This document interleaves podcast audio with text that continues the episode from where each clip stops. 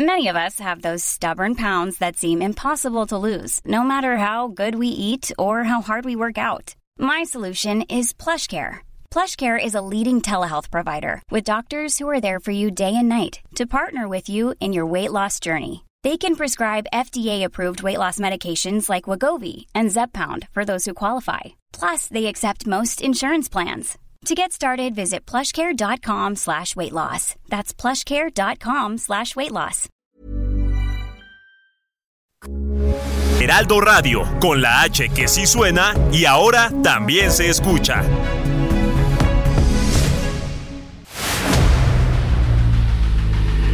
El dedo en la llaga. Había una vez un mundo en el que nadie creía. Un país de historias inexplicables. Una nación con personajes asombrosos. Santo Tomás tenía razón. Hay que ver para creer. El México increíble, las verdades que duelen, la voz de los que callan, el dedo en la llaga. Infórmate, diviértete, enójate y vuelve a empezar. El Heraldo Radio presenta El Dedo en la Llaga con Adriana Delgado. Séptima luna era aquella de Luna Park. El crepúsculo avanzaba de la feria. Mientras tanto el ángel santo blasfemaba la polución que respiraba.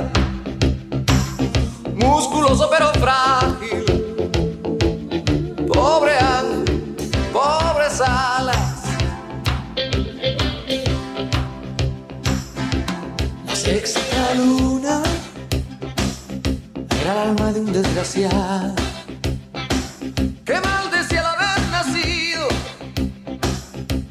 sonreír.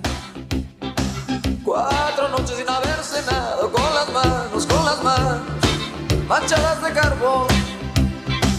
Tocaba el pecho una señora y manchaba y reía, creyéndose el patrón.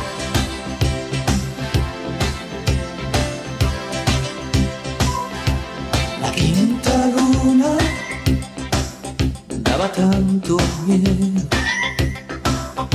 Era la cabeza de una dama sintiendo la muerte cercana en el billar jugaba.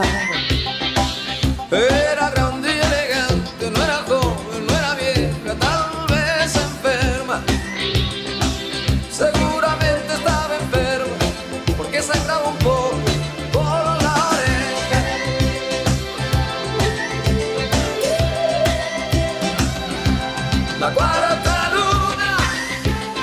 buenas tardes, ¿cómo están? Los saludo con mucho gusto. Soy su amiga Adriana Delgado en este maravilloso programa del dedo en la llaga del Heraldo Radio del Heraldo Media Group.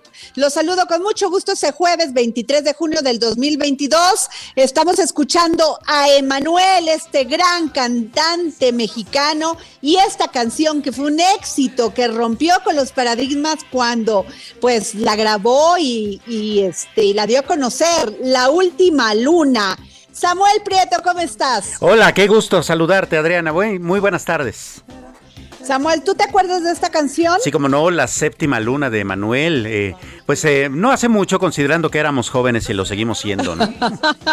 Oye, cuando salió a este, pues ya en venta este disco y la presentó Emanuel, mucha gente, muchas personas nos llamó la atención porque eh, pues no era su estilo. Exacto. Y de repente da este cambio a este tipo de pop, ¿no?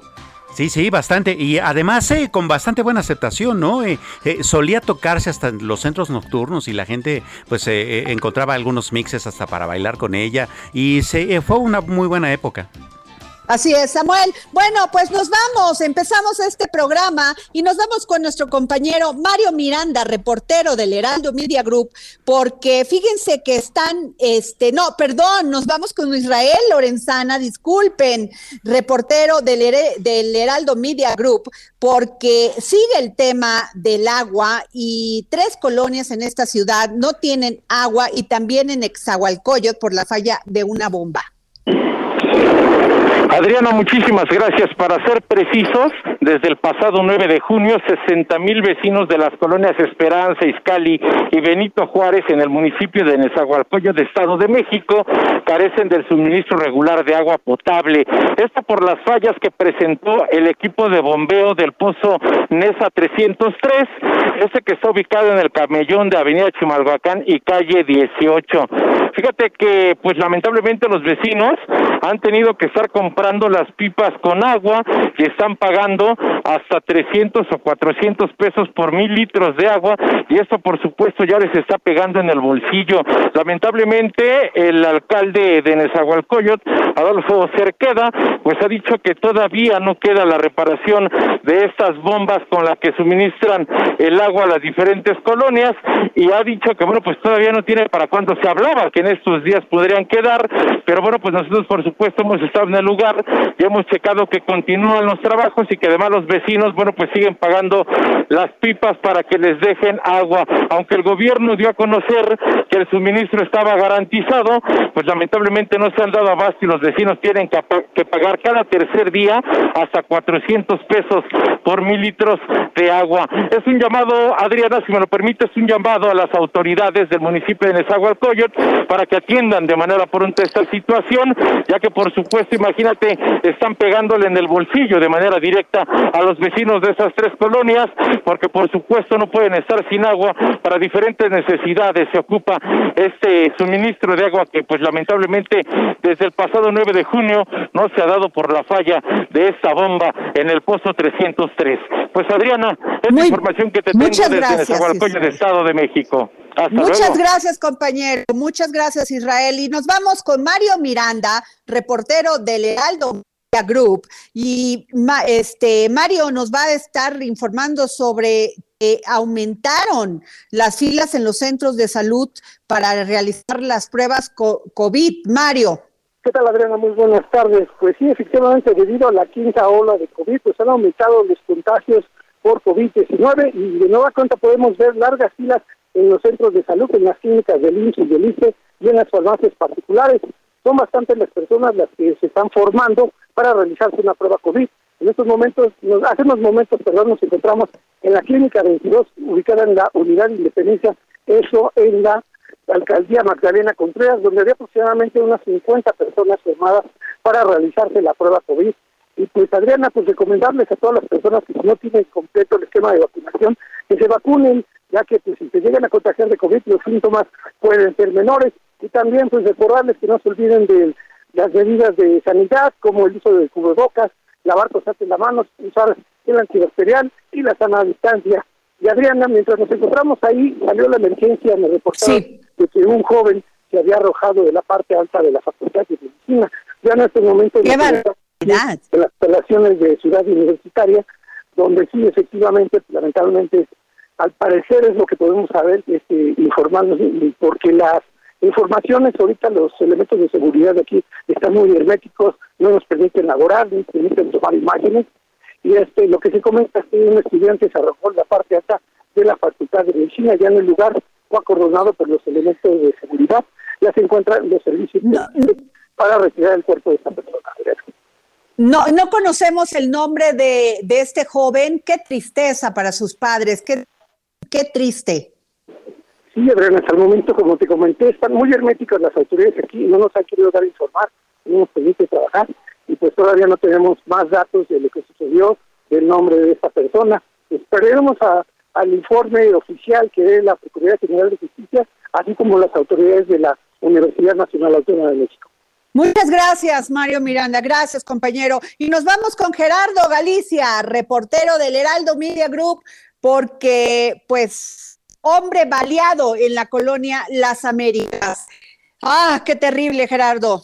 Así es, Adri, amigos del Heraldo Radio. Continúan los actos violentos en el Estado de México y en esta ocasión en el municipio de, Catepec específicamente. Se trata de una ejecución, mi querida Adri, a plena luz del día en un centro comercial. Fue justo en el estacionamiento donde sujetos armados se acercaron al tripulante de un vehículo en color blanco. De hecho, esta persona alcanzó a descender, sin embargo, fue alcanzado por estos sujetos quienes logran dispararle por lo menos en seis ocasiones. Es una versión extraoficial que nos eh, brinda la policía en ese perímetro. Lamentablemente, a pesar de que rápidamente llegaron los equipos de emergencia, poco pudieron hacer para salvarle la vida a este hombre que hasta el momento permanece en calidad de desconocido. Los sujetos, como suele ocurrir, Adri, en motocicleta, lograron escapar, aunque ya son buscados por elementos policíacos. Hasta el momento no se habla de ninguna persona detenida. Esto ocurrió justo en el estacionamiento del centro comercial Plaza Las Américas. La zona quedó justo acordonada y en sus momentos se han retirado eh, los equipos de emergencia, toda vez que el cuerpo sin vida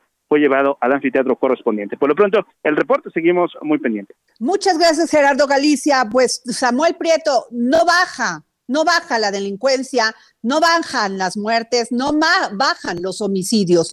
Verdaderamente estamos llegando a un momento muy preocupante, no solamente este, en México, la, la Ciudad de México sí ha bajado el homicidio doloso, pero sin embargo en otros estados no. El eh, propio este, presidente eh, de la República reconoció esta mañana que ya en este sexenio se rebasó la cifra de homicidios que se dieron durante todo el gobierno de Felipe Calderón. Sin embargo, por supuesto, con el apunte de que es que así se recibió esta administración con una ola de violencia al alza que no ha podido eh, detenerse, sobre todo en los, en los estados en donde el crimen organizado está haciendo de las suyas.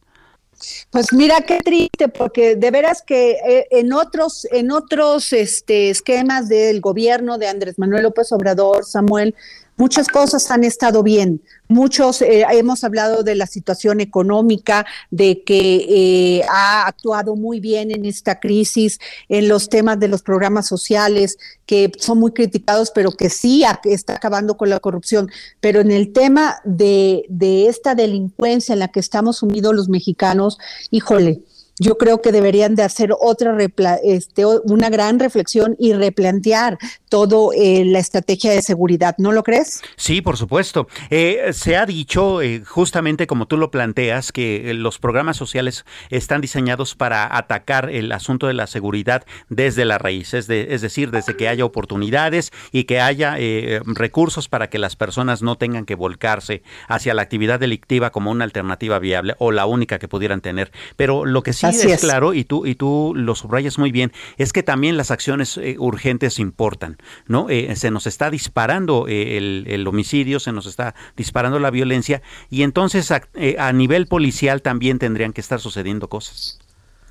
Sin embargo, la Ciudad de México, Omar García Harfuch, ha dado otros, la verdad, en, en la Ciudad de México sí hemos tenido esa, esa, este, una gran estrategia de seguridad, porque lo vemos en las cifras, han bajado los homicidios dolosos, los robos de auto, que también traen con todo el homicidio, el, la mano, el, este, pues otros más. Entonces yo creo que deberían de de checar qué está haciendo aquí Omar García Harfuch, implementarlo en otros estados. Pero bueno, nos vamos con este con Pascual Bermúdez, activista de San Miguel Sostla, Puebla, y, también el este Juan B. Vázquez, activista de San Pedro, Tlaltenango en Puebla, porque fíjate que seguimos con el tema de Ternium.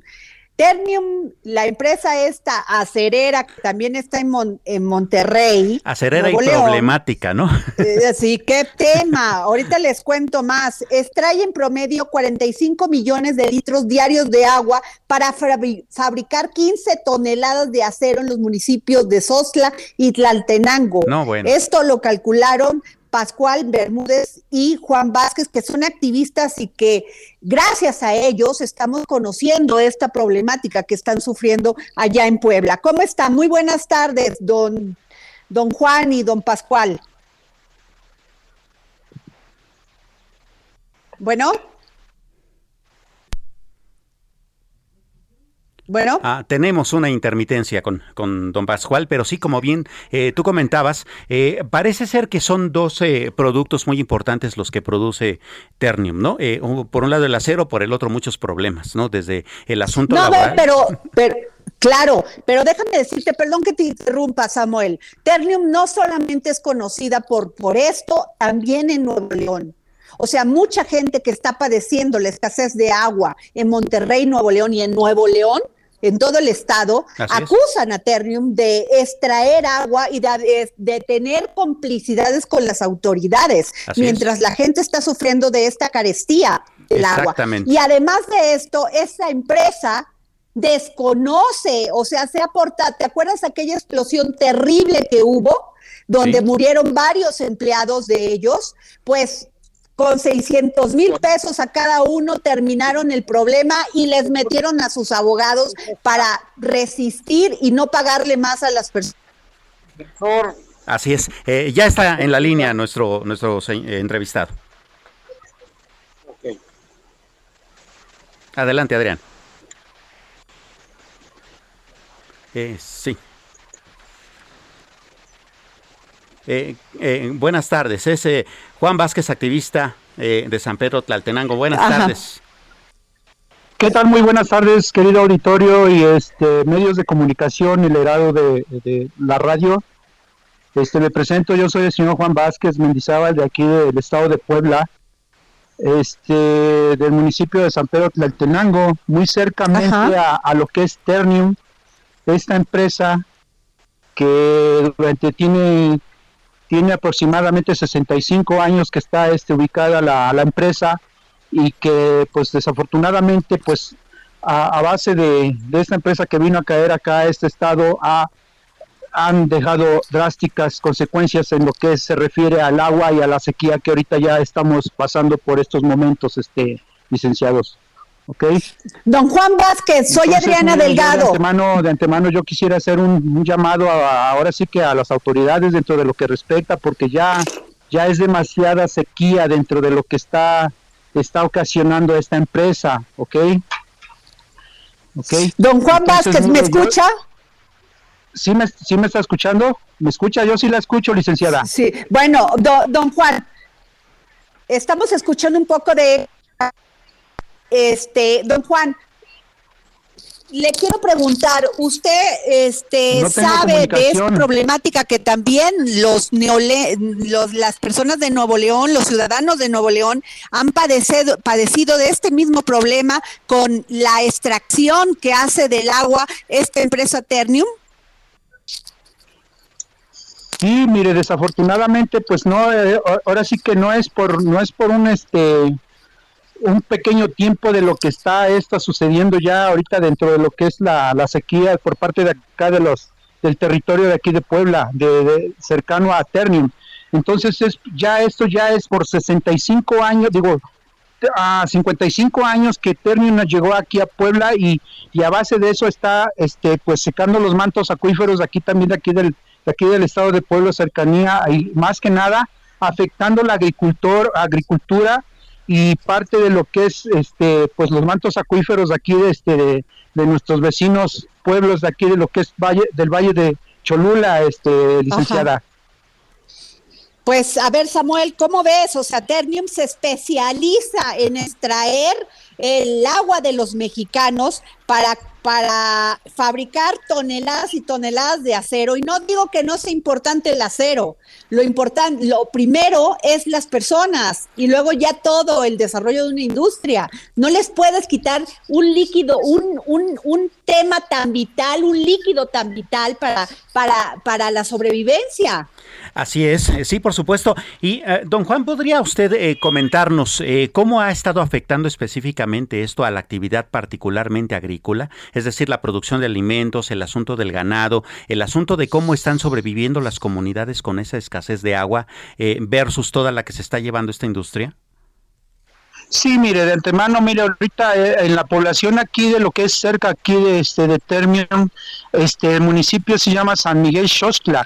Mire, ya los pozos artesanales que estábamos acostumbrados anteriormente a vivir pues de líquido y por parte este de los de, que se, se extraía el agua por medio de pozos este pozos artesanales, ya definitivamente ya, ya no hay ningún pozo artesanal, lo que es acá en parte de lo, de lo que es el municipio, y, ya hay un desabasto totalmente de agua por parte también del municipio, de los, de los pozos municipales, ya también hay un desabasto, entonces imagínense qué drástico está llegando esta situación por parte de la empresa que le digo, no tiene, no tiene 10 ni 5 ni 20 años, tiene alrededor de 56, 57 años, porque ILSA llegó desde el desde el año de 1966, más o menos por ahí así. Entonces, imagínense cuál ha sido la sustracción tan drástica de, de, que ha, dejado a, bueno a, a, los pueblos aledaños que vivimos cerca de la de la de la empresa incluso allá llegó a secar también una una laguna totalmente eh, totalmente este ancestral que tenía miles de años esa laguna que le, llamamos el almolo entonces esa laguna ya ya se secó ahora sí que a diferencia y a consecuencia de lo que ahorita está sucediendo ya dentro de lo que es la sequía de, de, nuestra región y afecta en todo, la agricultura principalmente, el abastecimiento a las personas del municipio, de los municipios y pues principalmente pues ya ya ya este ya se está viendo definitivamente esto también situación como lo que están viviendo también allá nuestros nuestros hermanos de Monterrey y parte de parte del mundo, no nada más de acá, parte del mundo porque la sustracción ha sido exageradamente drástica a nivel mundial por parte de las empresas que se dedican a, sustraer agua y agua y agua y agua y, y pues la situación para nosotros como humanos, pues es, es, es mala, este licenciado. A ver, don Juan, don Juan, le quiero hacer esta pregunta y a Samuel también, porque es experto. Samuel, ¿me escuchas? Sí, aquí estamos. Y también está en la línea Pascual eh, Bermúdez, que también es activista ahí en okay.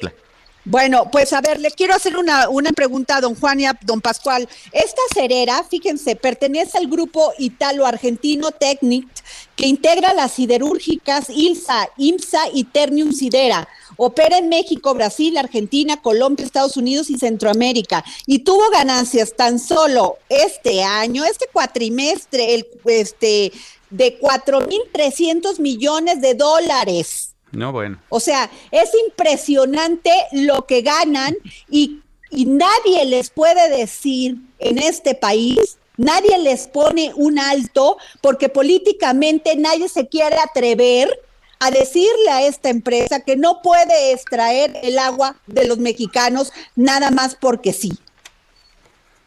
Don Pascual. buenas tardes, buenas tardes este, radio escuchas y medios de comunicación. Les habla su amigo Pascual Bermúdez Chantes, activista, defensor del agua, aquí en el municipio de San Miguel Sosla. Y tienen razón, este, medios de comunicación, la empresa Ternium, para procesar una tonelada de acero, consume 300 mil litros de agua para una sola tonelada y produce 150 toneladas por día. Imagínense la extracción y el crimen que está cometiendo esta empresa al devastar el agua, el agua, el agua, el líquido vital del agua para los humanos y ellos haciendo grandes, grandes negocios, como lo menciona la abogada de 4 millones 700 millones de dólares. Y aquí la gente sufriendo de agua, afectando a partir de eso con las contaminaciones volátiles y las escorias de desechos de contaminantes al medio ambiente, violando la constitución política en el artículo 4, igual burlándose de la Semarnat, y que dice que debe de respetar el artículo 4 todas las empresas, todas las instituciones en, la fracción tercera y cuarta, donde dice que todos los humanos tenemos un derecho de vivir sanamente y tener agua.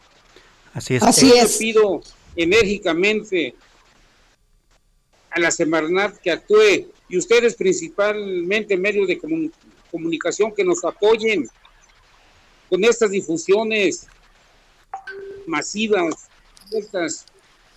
a todo el público, a toda la República, porque es esta empresa de Terium que tenemos aquí en Sostla, pues es una sucursal de la matriz que está ubicada en Monterrey, Nuevo León, pues desgraciando a la humanidad. Claro, tenemos un minuto antes del corte. Ok. Entonces, este, pues secando todo aquí, no los pozos artesanales en San Miguel Sostla no tenemos ningún pozo artesanal. Eh, esperando campesinos que saquen una cosecha, si es posible, que ya no pueden sembrar porque el agua ya no hay humedad. Llueve. Don Pascual, nos tenemos que ir porque la guillotina nos, nos, nos, este, nos va a cortar, pero vamos a estar en comunicación con ustedes para seguir, don Juan Vázquez, y, y con usted, don Pascual, para seguir con este tema. Gracias, muy amable, buen día. Saludos a todos. Gracias. Gracias. Nos vamos a un corte y regresamos, Samuel. Muy bien. Era la cabeza de una dama sintiendo la muerte cercana en el billar jugaba. Era grande y elegante, no era joven, no era vieja, tal vez enferma. Sigue a Adriana Delgado en su cuenta de Twitter. Arroba Adri Delgado Ruiz. Además, te invitamos a enviar tus opiniones y comentarios en texto o por mensaje de audio a través de WhatsApp al 55 2544 3334. Y si quieres escuchar El Dedo en la Llaga de El Heraldo Radio, en cualquier momento y donde quiera que te encuentres, descarga el podcast disponible en Spotify y iTunes.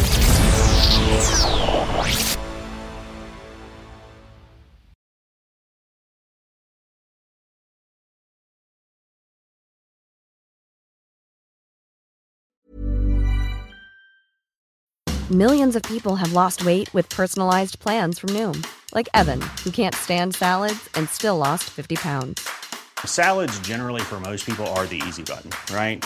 For me, that wasn't an option. I never really was a salad guy. That's just not who I am. But Noom worked for me.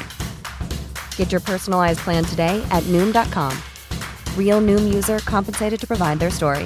In four weeks, the typical Noom user can expect to lose one to two pounds per week. Individual results may vary.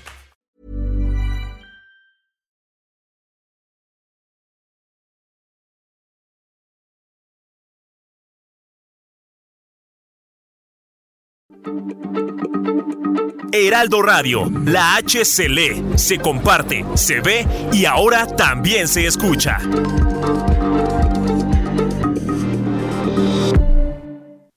Sigue a Adriana Delgado en su cuenta de Twitter en arroba Adri Delgado Ruiz. Y envíanos tus comentarios vía WhatsApp al 55 25 44 33 34 o 55 25 02 21 04.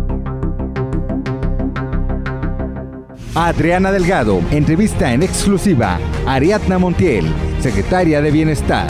Acabamos de ver pasar este huracán Ágata en Oaxaca. Hubo críticas de que se había eliminado el Fonden. ¿Cómo está ayudando la Secretaría del Bienestar en estos casos? Efectivamente, mira, cambió la mecánica. El Fonden de verdad se usaba. Yo creo que algunos políticos yo, pedían que lloviera, temblara, porque hacían su agosto. Eh, con motivo de la compra urgente en la emergencia o sobrecostos importantes y las obras tardaban en construirse o no se hacían. ¿Cómo les daban eso? Pues antes no les daban el dinero a las personas, les hacían las obras, les hacían las O casas. sea, el gobierno federal se lo pasaba, por ejemplo, a los ayuntamientos o Así es. pasaba por el gobierno del estado o directamente a los ayuntamientos. Entre los tres niveles de gobierno, dependiendo eh, la infraestructura ¿Y no que hubiera las obras?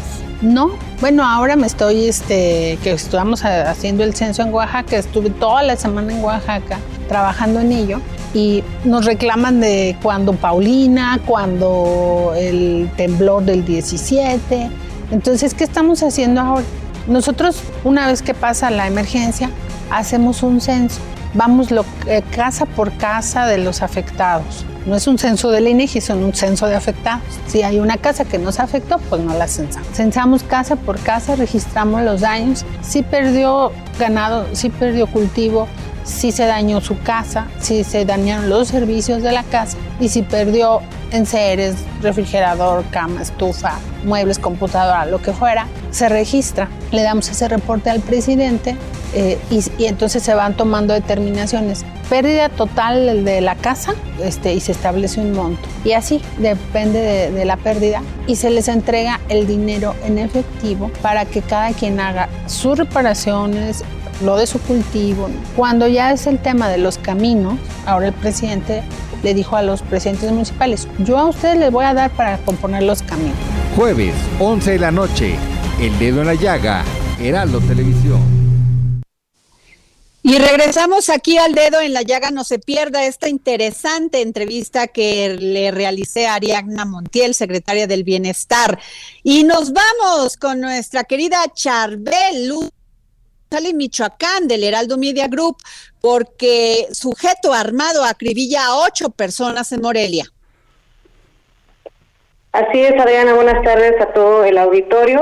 Este multihomicida ya fue identificado por las autoridades, se llama Sergio Eduardo A., eh, que era conocido como el Nenuco, y quien, eh, como lo mencionas, el pasado martes asesinó a ocho personas en cuestión de media hora en los municipios de Zamora y Jacona. Este crimen eh, fue perpetrado como si fuera una escena de videojuego, así lo consideró el gobernador de Michoacán, Alfredo Ramírez Bedoya, y bueno, ante este atípico comportamiento del multihomicida que fue avalado después de cometer estos crímenes, eh, la Fiscalía del Estado investiga si este hombre se encontraba bajo el influjo de alguna droga o había sido contratado para cometer algunas de las ejecuciones y bueno, en su vida quizás eh, cometió el resto de eh, las los, los asesinatos.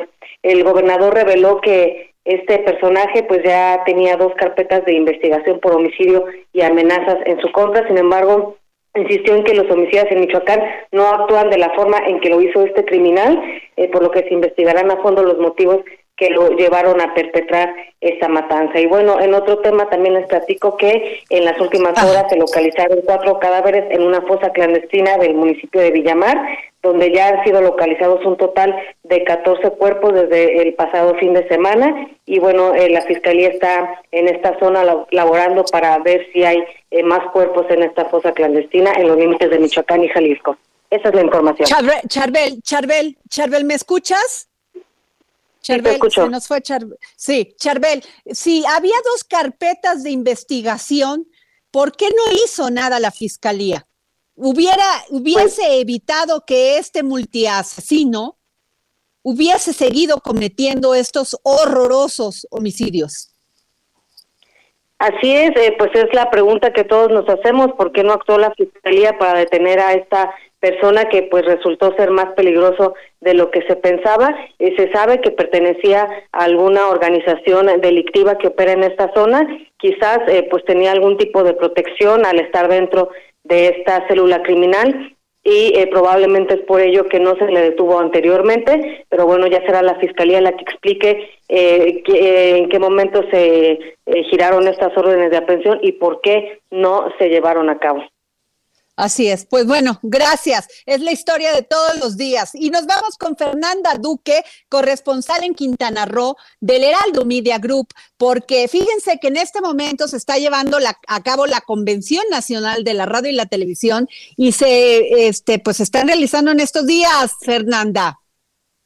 Así es, hoy dio inicio las, los foros, talleres y mesas de discusión en, en el marco de esta Convención Nacional 2022 de la CIRP en este evento estuvo precedido en la inauguración por el secretario de, el subsecretario de Gobernación, Rabindranath Salazar, eh, que también acompañó al gobernador del estado, Carlos Joaquín González. Estuvieron presentes también Adrián Laris Casas, presidente del Consejo Consultivo, y José Antonio García Herrera, presidente del Consejo Directivo de la CIRT. Este último hizo un énfasis en la importancia de acercar y fomentar el trabajo entre el gobierno y los concesionarios de la radio y la televisión. Mencionó que existen diferentes retos, uno de ellos es la creación de mejor contenido y la sobreregulación y la competencia desleal que existe en este sector, por lo que han impulsado diversas iniciativas en el Congreso de la Unión para mejorar las condiciones que enfrenta el sector. También recordó que en México se tienen uno de los pagos más altos en contraprestaciones por el uso de las frecuencias y que se tienen que realizar por 20 años en adelantado, lo que consideró que resta viabilidad económica al sector. Híjole, pues qué terrible este, este, definitivamente la industria de la radio y la televisión va a discutir mucho este en esta convención porque sí es necesario que se replanteen muchos temas. Este, gracias. A ti, buenas tardes.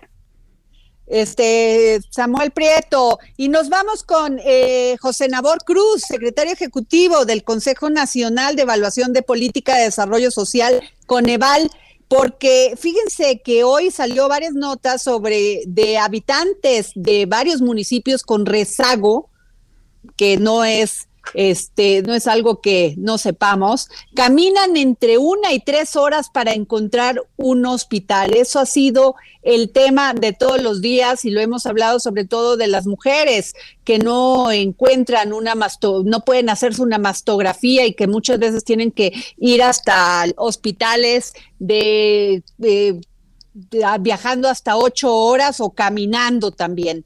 Este, don José Nabor Cruz, gracias por estar aquí en el dedo en la llaga. Muy buenas tardes, Adriana, un gusto platicar contigo y todo tu auditorio. Qué terrible que sigamos hablando de esto, de la terrible pobreza, ¿no? De que las personas no tengan agua, no tengan, no tengan luz, no tengan este eh, medios de comunicación para poderse trasladar a algo tan importante como es un hospital.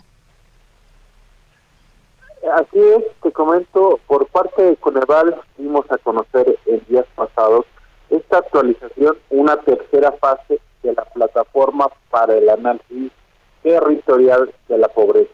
Y en esta actualización justamente incorporamos la distancia a pie a una serie de infraestructura de servicios públicos que otorga el Estado mexicano. En primera instancia, a la infraestructura de salud. Y algunos de los datos relevantes que, que damos cuenta en esta tercera actualización de esta plataforma es que pues tenemos 142 municipios del país donde al menos la mitad de su población se encontraba a una hora o más a pie a un establecimiento de primer nivel. Evidentemente de estos 142 municipios, la mayoría de estos, 126, más de la mitad de su población se encontraba en situación de pobreza y se ubicaban mayoritariamente en la región del Istmo y en las tierras norte y sur, tanto de Oaxaca como de Puebla. Pero también lo vemos eh, ya en un nivel de desagregación aún mayor, es decir, si visualizamos los establecimientos de, atención de salud de segundo nivel, que brindan pues atención de urgencias, hospitalización y procedimientos de complejidad media, pues encontramos que en 150, perdón, en 1531 municipios, 1531 municipios de los 2466 que hay en el país, pues en 1531 la población tardaba una hora o más en trasladarse a pie a estos centros de salud de segundo nivel. Aquí, eh, eh, en estos municipios, la mayoría se ubican en Oaxaca, 376 municipios, Puebla, 113 y Veracruz, 73 municipios. Es decir, tenemos eh, un mayor rezago de instancias de infraestructura de hospitales de segundo nivel en sobre todo la parte centro-sur del país. Y bueno, también eh, damos cuenta de eh, las distancias en cuanto a infraestructura de educación pública. En estos eh, tenemos que alrededor de 113 municipios con más del 50% de su población que estudiantes de 6 a, a 10 años se ubican a 30 minutos o más de una escuela secundaria 113 eh, municipios, la mayor parte de su población, desafortunadamente, el 80% más se encuentra en situación de pobreza y en 52 municipios, 30% más de su población eh, reportaba rezago educativo. Es decir, eh, muy focalizadamente en estos 113 municipios y podríamos considerar una correlación entre la lejanía a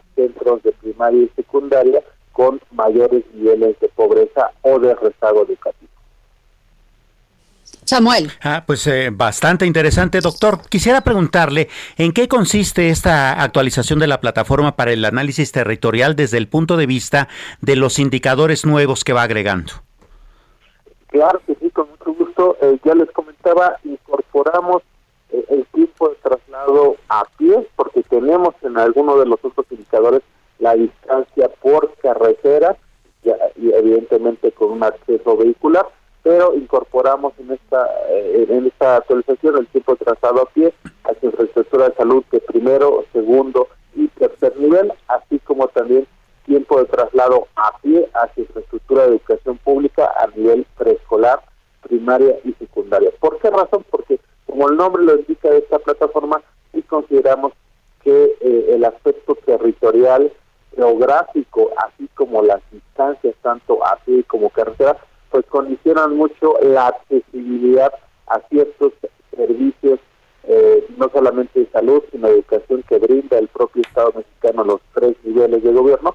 Entonces, sí, tratamos de visualizar cuál es el condicionamiento que otorga no solamente la geografía, sino la dispersión, la dispersión de estos servicios a lo largo de todo el país. Y yo invitaría a su auditoria que pudiera consultar esta plataforma desde la página de internet de Coneval.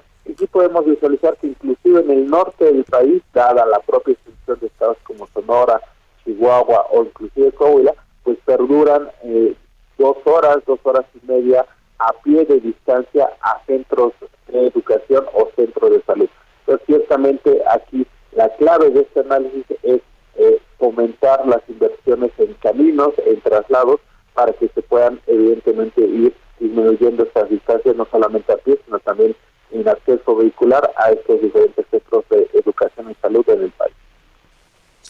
muchas gracias, doctor José Nabor Cruz, secretario ejecutivo del Consejo Nacional de Evaluación de la Política de Desarrollo Social, Coneval. Muchas gracias.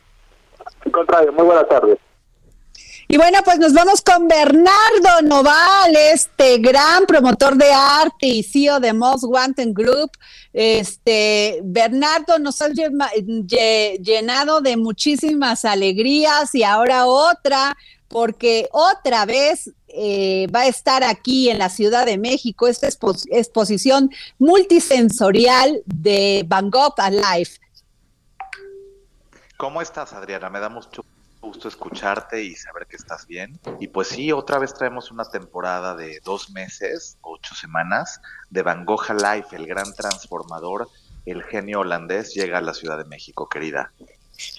Oye, pero veo que es este ya ya lo habíamos visto aquí con este incluso tú nos has muchos boletos para, para estar en este, en estos eventos, pero este, este va a ser diferente porque veo que le llamas la experiencia. Sí, esta experiencia, bueno, vamos a tener otras áreas inmersivas, vamos a tener la oportunidad de que la gente también pueda conocer a otros pintores como Monet, a otros pintores impresionistas y por supuesto conozcan la historia de Van Gogh. La, el, todo el, show es, está transformado, hemos hecho algunos cambios para que la gente que venga conozca un poco más de este pintor y pueda vivir bajo las estrellas en la noche estrellada y tener una experiencia aún más eh, extraordinaria de lo que vivieron antes, Adrián, en la pandemia, ¿no?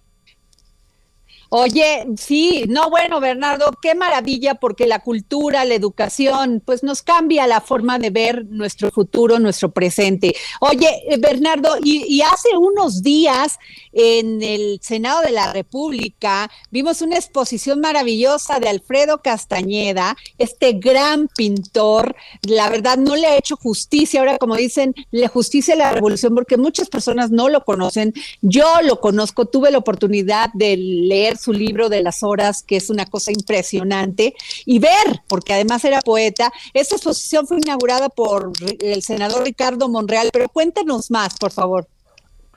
Primero quiero decirte que agradezco muchísimo tu visión porque tú fuiste de las primeras provocadoras de que esta exposición suceda. Recuerdo la primera vez que me mencionaste a Alfredo Castañeda y lo pusiste en el contexto. No solamente eres una consumidora de arte, sino una gran conocedora y promotora del arte desde tus espacios. Y efectivamente, Alfredo Castañeda llegó al Senado de la República para quedarse cuatro meses y darle un homenaje, hacerle un homenaje que requería eh, desde hace mucho tiempo que México le hiciera a, este gran pintor, a este poeta, a este genio, que para mí es uno de los grandes maestros del arte mexicano y que tenía que ser homenajeado como lo estamos haciendo en el Senado, Adriana. Va a estar cuatro meses la exposición a partir de ahora. Ah, ¿Y cómo podemos? llegas al Senado, e, es, este, ¿dónde es, Bernie? ¿Para qué? Es gratuito y, es en el Senado. Ajá. en la antigua casona en Jicoteca 9, enfrente del Munal. Oiga, pero además, quien no conoce a Alfredo Castañeda, los provoco, como provoco a que en este momento quien me está escuchando internet y pueda ver en, diferentes plataformas la obra de Alfredo Castañeda. Y, me, y les puedo asegurar que en ese momento van a ir inmediatamente a esta casona de Psicotencal para ver esta gran muestra que nos trajo Bernardo Noval desde España. Claro que sí, Adriana. Por supuesto, ya sabes que el acceso es gratuito. Y bueno, pues aquí estamos, la audiencia que nos busque y lo que necesites, Adriana, siempre muy felices de recibir a tu audiencia de El Dedo en la Llaga. Bernie, ¿qué sigue contigo? Además de haber hecho esta gran exposición de México en Dubái, de todos los éxitos, de, de, de apostarle a la cultura en México, ¿qué sigue contigo? Pues mira, estamos abriendo una exposición de Frida Kahlo y Diego Rivera que acaba de abrir en Londres, se llama Los Genios Mexicanos, eh, y ahora la vamos a abrir en la ciudad de Washington el 7 de septiembre, y va a ser un honor que los mexicanos de la comunidad mexicana en Estados Unidos puedan visitar a sus dos grandes embajadores, que son y seguirán siendo por los años y por, pues por la posteridad, Frida Kahlo y Diego Rivera. Los esperamos también en esta experiencia inmersiva que estamos haciendo en conjunto con Fever, una empresa de entretenimiento española. Y pues Adriana, seguir sumando con México. Así es, Bernie. Oye, Bernie, ¿y tú que eres tan generoso? Siempre nos regalas boletos para, para este programa, para nuestro, nuestros radios escuchas, para ir a ver Van Gogh Live, la experiencia. Claro que sí, mi Adri. ¿Contamos con tu apoyo? boletos a la semana. 10 boletos a la semana, esto significa que en las próximas 8 semanas vas a tener 5 parejas y si necesitas más que nos digan a través de nuestras redes sociales y por supuesto que nos busquen con los canales y los medios del Heraldo Media Group, El Dedo en la Llaga y por supuesto Bangoja Live México para que se acerquen a nosotros viniendo de ti. Gracias Bernardo Noval, muchos abrazos y besos hasta Madrid. Gracias, Adriana. Un beso muy fuerte. Gracias, Jorge y Samuel. Hasta luego. Gracias. Samuel Prieto, vamos contigo. ¿Cómo ves esto? Qué ah. maravilla la cultura, ¿no? Qué maravilla. Y además, qué gran trabajo de, Bernardo, que además de, de Van Gogh Alike, hay que acordarnos de Monet and Friends, que también es un gran trabajo que ha estado realizando y que, bueno, eh, impulsa mucho la cultura de este país.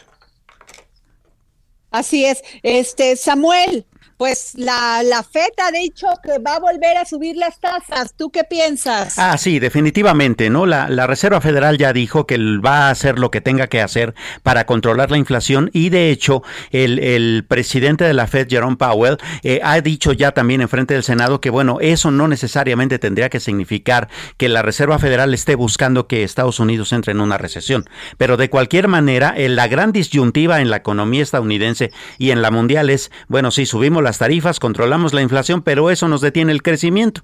Entonces, bueno, traen a esta, esta cuestión, producto por supuesto de esa irresponsabilidad del gobierno estadounidense de imprimir e imprimir e imprimir de la nada dólares durante la época de la pandemia que pues nos llevó ahora a esta crisis que tenemos.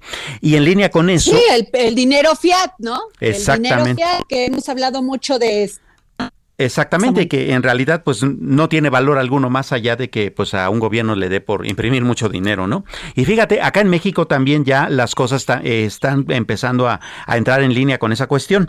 Eh, la inflación de a la primera quincena de junio, de acuerdo con el reporte de esta mañana de INEGI, es que llegó al 7.88%. Vamos, se disparó. Eh, para darnos una idea, todos los encuestados de la encuesta City Banamex, que es la que se dedica a esto, esperaban 7.75, así que está bastante arriba. Y bueno, en línea con eso, la, la decisión de política monetaria de igual de esta tarde del Banco de México fue subir en 75 puntos base la tasa de interés, que ahora queda en 7.75%, que es bastante alto. Eh, es la primera vez, de hecho, en la historia, desde que se eh, hace esta decisión de política económica, que el Banco de México sube tanto la tasa de interés, pero pues igual no queda de otra, ¿no? Y de todos modos, Adriana, eh, la perspectiva no viene buena. El Banco de México puso sus previsiones y dice que para el tercer trimestre todavía va a estar más alta la inflación. La espera en 8.1% y si acaso al final del año estaremos cerrando por ahí de 7.75. Según su cálculo, si es que la cosa no empeora, vamos a estar llegando al rango de inflación de 3.5 hasta el tercer trimestre de 2023. Insisto, si bien nos va. O sea, la cosa no está padre. Oye, Samuel, y este no, sin duda no, pero además de esto, yo te quiero preguntar a ti que tú eres un especialista, un hombre que entiende mucho de la economía, de las finanzas, pero a, ver, si una empresa, quiero volver al tema de esto y, del tema de vistas de Pascual y Juan Manuel, de este entiendo lo que, lo que es una industria, entiendo lo importante que es que dé trabajo. Este, cuando una empresa, una industria transgrede los derechos de un ser humano, de un ciudadano mexicano, cuando, este, hasta qué punto se puede, Samuel?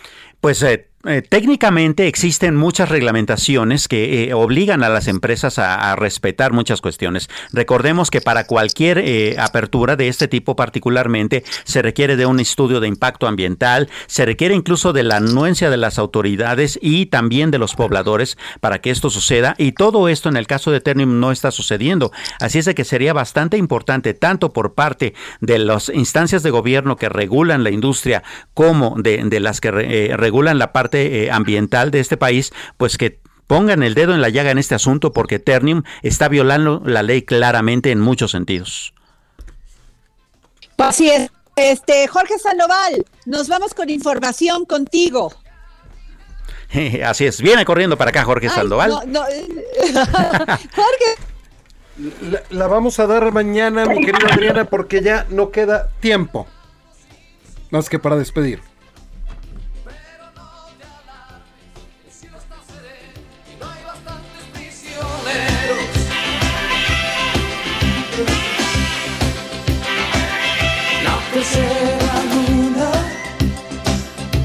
Salieron todos a Era, era así de grande. El Heraldo Radio presentó El Dedo en la Llaga con Adriana Delgado.